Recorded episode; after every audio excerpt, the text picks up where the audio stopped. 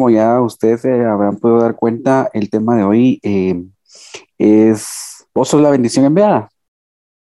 Y yo tenía este, este tema, siento que Dios había puesto en mi corazón este tema hace ya meses, probablemente años, no sabría decirles con exactitud cuánto tiempo, pero hasta hoy siento que fue el día en el que Dios se dio la oportunidad de traerlo a la luz.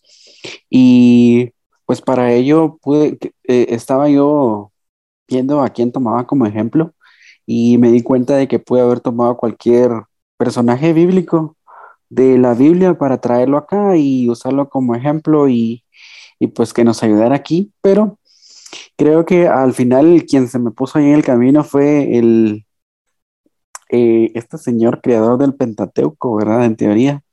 Entonces, para empezar, todos saben quién es el, creador del Pentateuco, en, supuestamente. No sabemos con exactitud, pero tenemos ahí la idea según estudiosos. ¿Quién?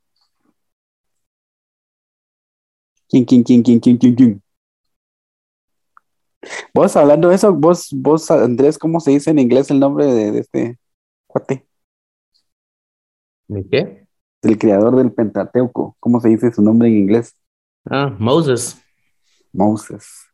Ah, esa está, esa, es, leí, pero no dije cómo será la, la pronunciación. Entonces sí, vamos a hablar de Moisés, Entonces, como diría la, mm, como diría la, la cumpleañera, la dulce, no vamos a decir un backlash, pero vamos a decir un timeline, vamos a hacer un timeline de Moisés.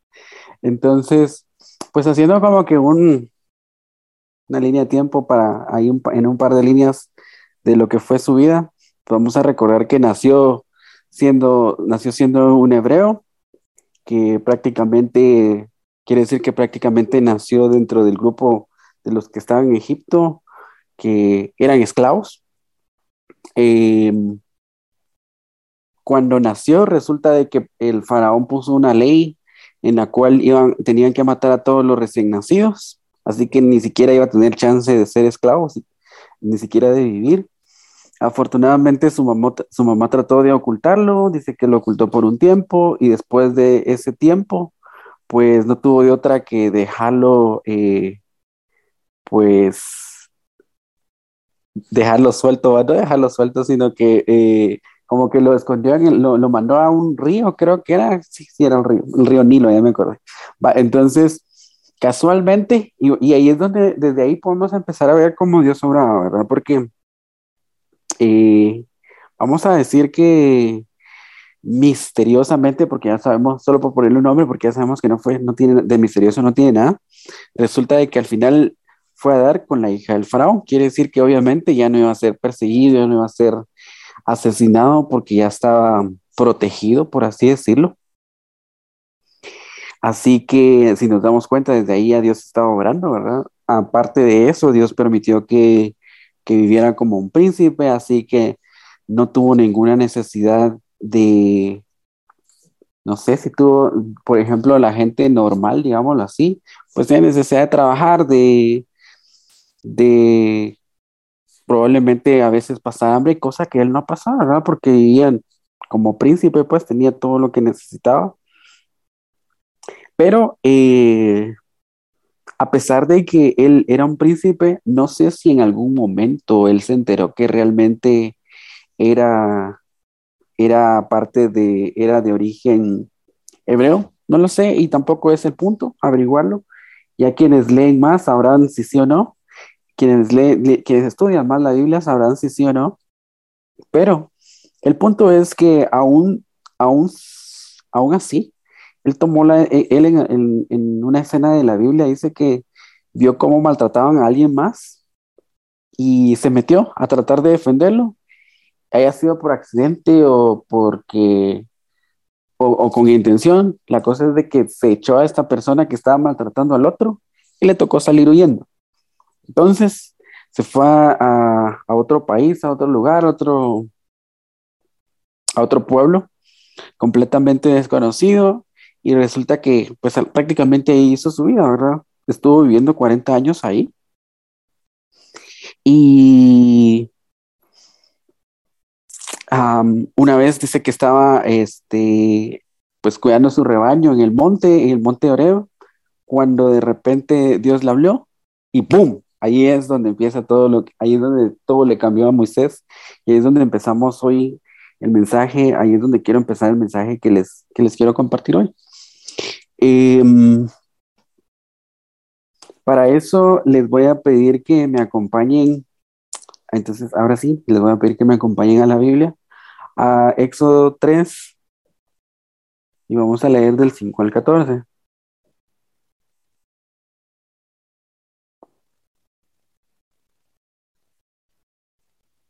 Bueno, entonces dice, Éxodo 3 del 5 al 14. No te acerques más, le advirtió el Señor. Quítate las sandalias porque estás pisando tierra santa. Yo soy el Dios de tu padre, el Dios de Abraham, el Dios de Isaac y el Dios de Jacob. Cuando Moisés oyó esto, se cubrió el rostro porque tenía miedo de mirar a Dios.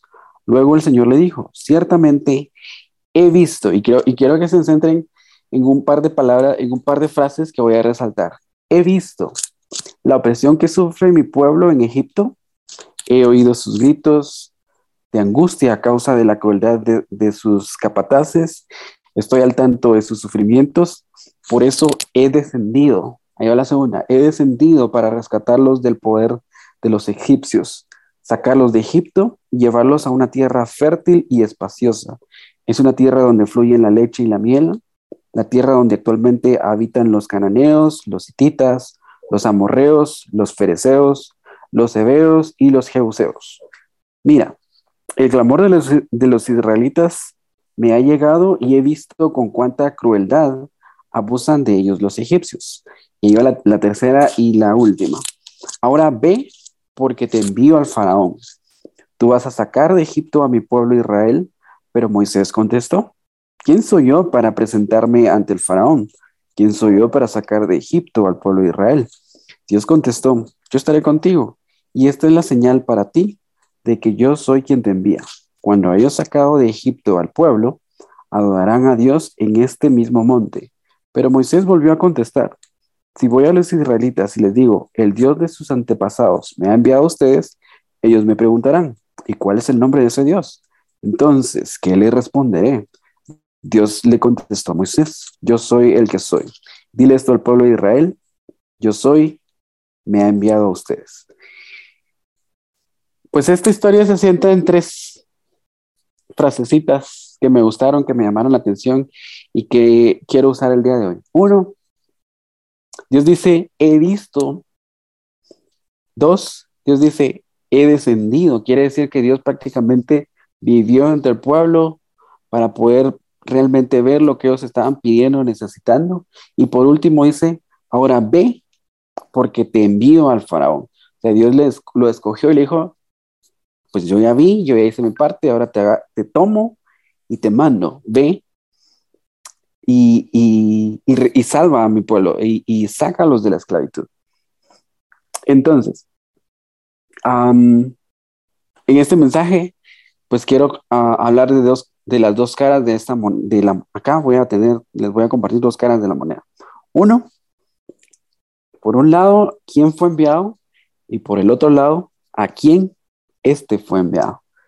Entonces, para hablarles para hablarles un poquito acerca de mí mismo, eh, mi núcleo familiar está compuesto de cinco personas.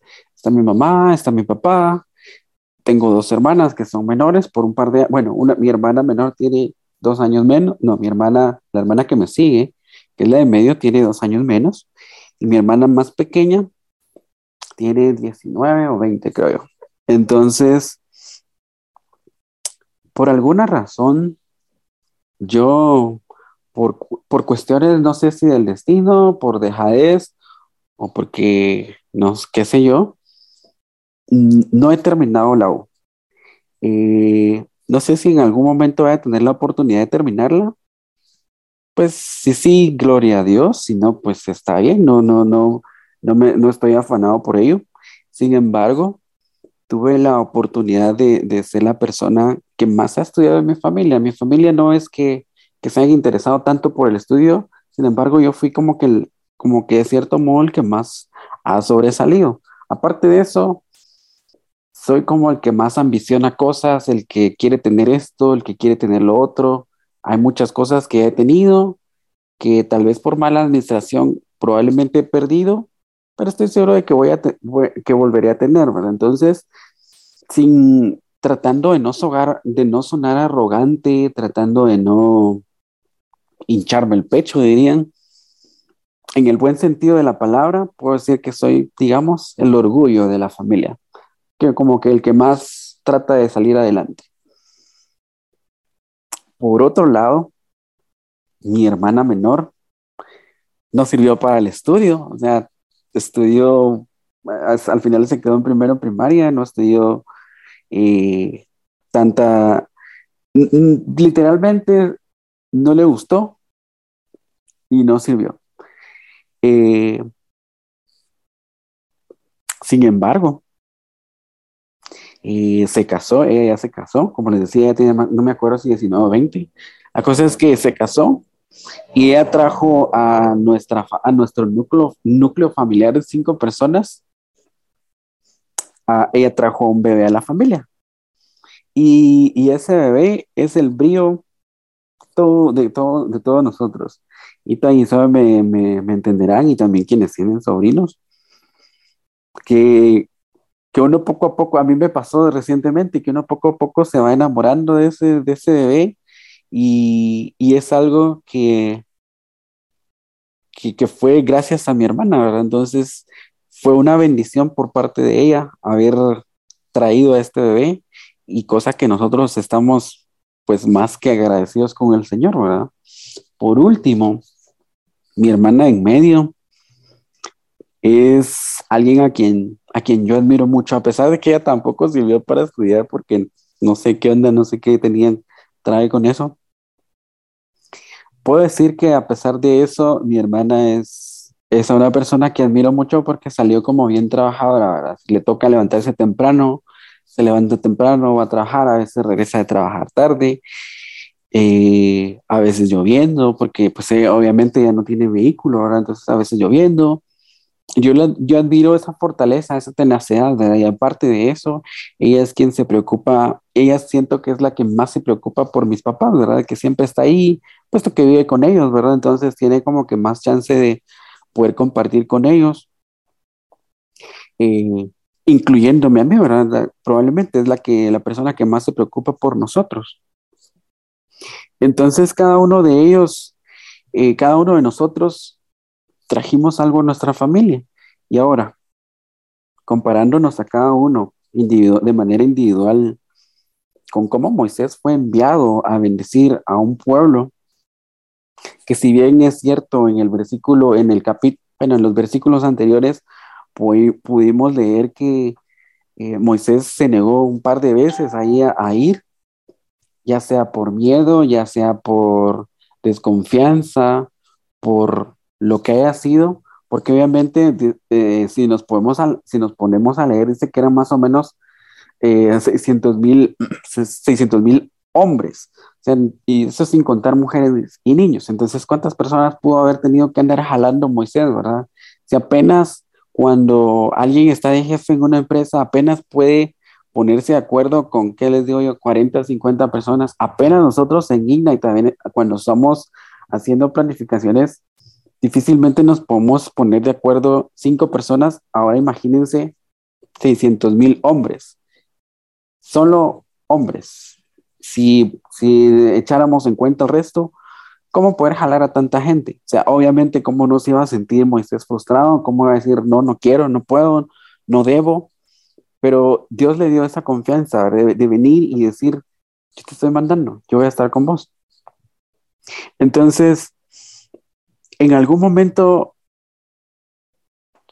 estoy seguro de que en algún momento ya, ya bien, bien haya sido nuestro papá, bien haya sido nuestra mamá, nuestra mamá, perdón, tal vez no hayan sido ellos, tal vez haya sido nuestro, alguno de nuestros abuelos o algún integrante de nuestra familia. Vino y, se puso a orar.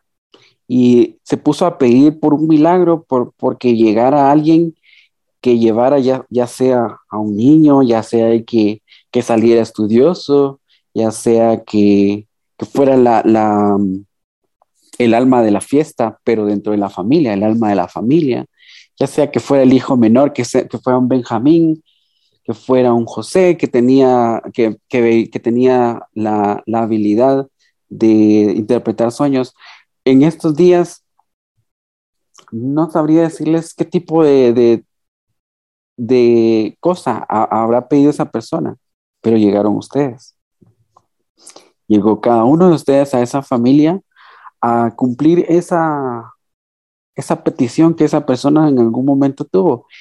¿Y cómo, ¿Y cómo es que tal vez nosotros no nos damos cuenta? Porque Moisés nunca se, nunca se puso a pensar en lo que iba a llegar a ser, ¿verdad? Imagínense de, de pequeño lo que pasó, pues prácticamente no tuvo que casi que penas durante su, su tiempo de juventud, por así decirlo, porque eh, pues vivió bien y sin embargo Dios ya tenía algo preparado para, para él. Entonces, de esa misma forma tenía algo preparado para esa persona que estuvo orando para que nosotros llegáramos y nosotros llegamos justo como esa bendición en ese momento.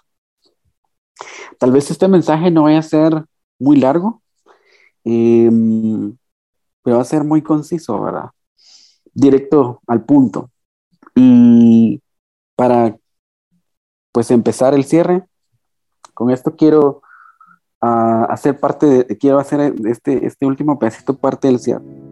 En Jeremías 1.5 dice, todos conocerán el, eh, este versículo que dice que, uh, recordarlo, te conocía aún antes de haberte formado en el vientre de tu madre. Conocía aún antes de haberte formado.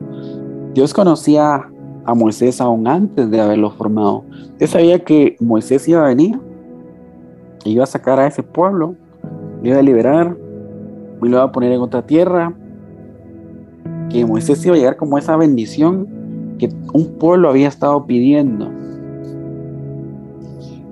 Y de la misma forma, Dios obró en la vida de cada una de sus familias al haberlos traído a ustedes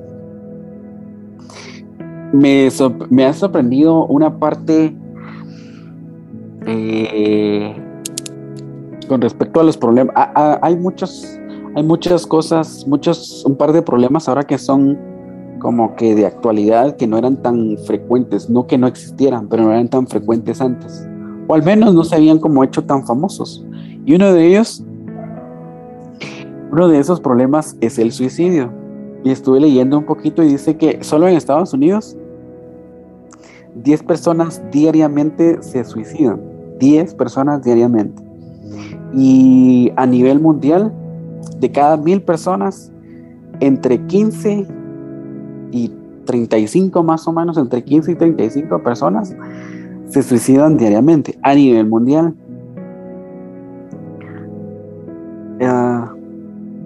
Si por ejemplo Moisés al sentir la presión de tener que liberar a, pongamos, un millón de personas en, términos generales, niños, mujeres, hombres.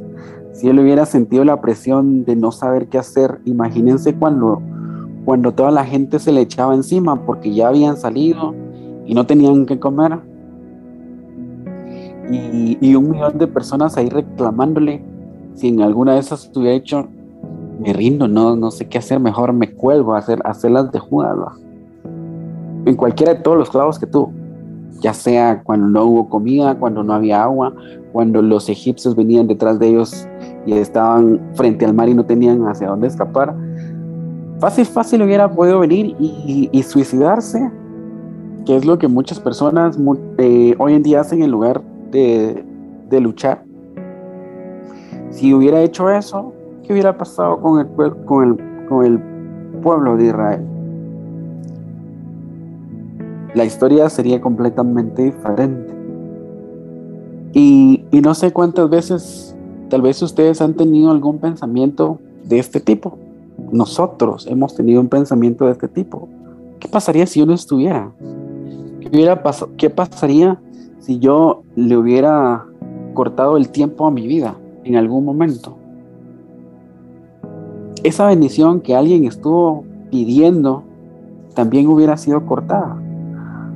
Así como Dios tenía el plan de venir y sacar a un pueblo, ponerlo en otro lugar que fuera propio.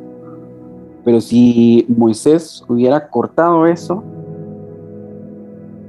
porque tenía la opción de hacerlo, porque, porque tiene, tenía libre albedrío, todo ese, todo ese clamor de esas personas, ¿en dónde hubiera quedado? Estoy seguro de que alguien, más de alguien más hubiera salido. Pero ¿y qué hubiera pasado con el trabajo de Moisés? Y lo mismo pasa con nosotros. ¿Qué pasaría si nosotros, qué, pas, qué hubiera pasado si nosotros en algún momento hubiéramos, como les preguntaba antes, decidido cortar, eh, cortarle el tiempo a nuestra vida?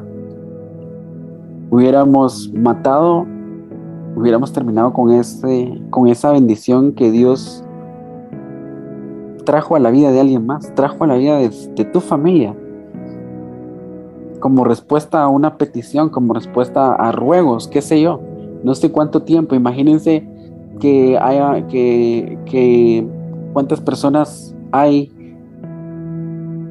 que son un milagro, podríamos decir que son un milagro, porque probablemente los padres no tenían la oportunidad de engendrar y de repente recibieron la bendición de que, de que la, la, mujer estaba embarazada. Y eso fue la alegría, fue la bendición, fue la respuesta a ruegos que ellos tuvieron.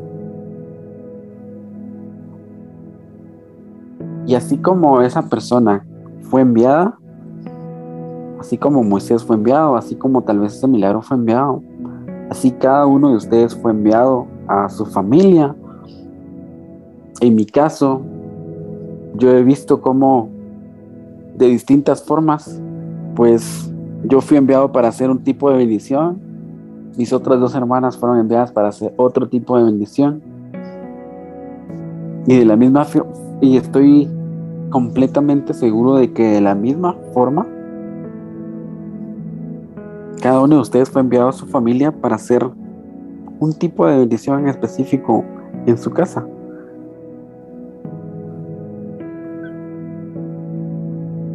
Andrés, yo no sé cuántas veces tu familia, tus papás estuvieron orando por vos y llegaste a la vida de ellos.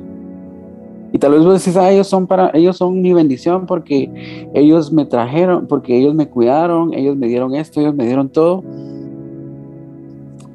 Pero vos fuiste el que le diste a ellos primero. Porque ellos te escogieron. Y de igual forma cada uno de ustedes. Dios los escogió a ustedes para que estuvieran en la familia que hoy están, para que llevaran esa bendición. En el caso de Zoe, para que llevara esas, para que llevara esa alegría, para que llevara, para que cocinara esas galletas que tanto le gusta cocinar. En el caso de, de, de Ethan, para que él fuera quien estuviera jalando a la gente a la iglesia y así, yo no estoy relacionado con cada uno de ustedes tan metido al 100%, pero estoy seguro de que si ustedes se ponen a buscar, van a encontrar algo por lo cual ustedes fueron enviados a sus familias. Y es el momento en el que le den gracias a Dios porque, porque están ahí. A veces a mí antes me pasaba yo renegaba y decía, ¿por qué estoy acá? ¿Qué hago acá? Y, y nunca quise entender. Y por eso les decía en un principio que, que, Dios ya había puesto esto en mi corazón desde ese tiempo y que hoy fue el momento en el que debía salir a la luz. Y, de, igual forma, Herbert, como te decía, Dios permitió que te conectaras hoy para que recibieras esto, para que supieras que sos una bendición enviada a tu familia. Lo mismo para cada uno de ustedes. Así que les voy a pedir que que cerremos nuestros ojos y que con nuestras propias palabras leemos gracias a Dios porque fuimos enviados al lugar en el que estamos hoy. Y como te decía hace unos minutos, probablemente si no fuiste, lo dudo mucho, pero si es el caso, en que no haya sido producto de la oración de, papá y mamá, estoy completamente seguro que sos el producto la bendición de, las, de la petición de alguien más. De una, una persona estuvo orando para que tú llegaras y llegaste. Así que Padre, en el nombre de Jesús te damos gracias en esta noche porque tú pusiste tus ojos en nosotros, no solo por estar acá, Señor, no solo para conectarnos esta noche, sino para ser parte de nuestra familia.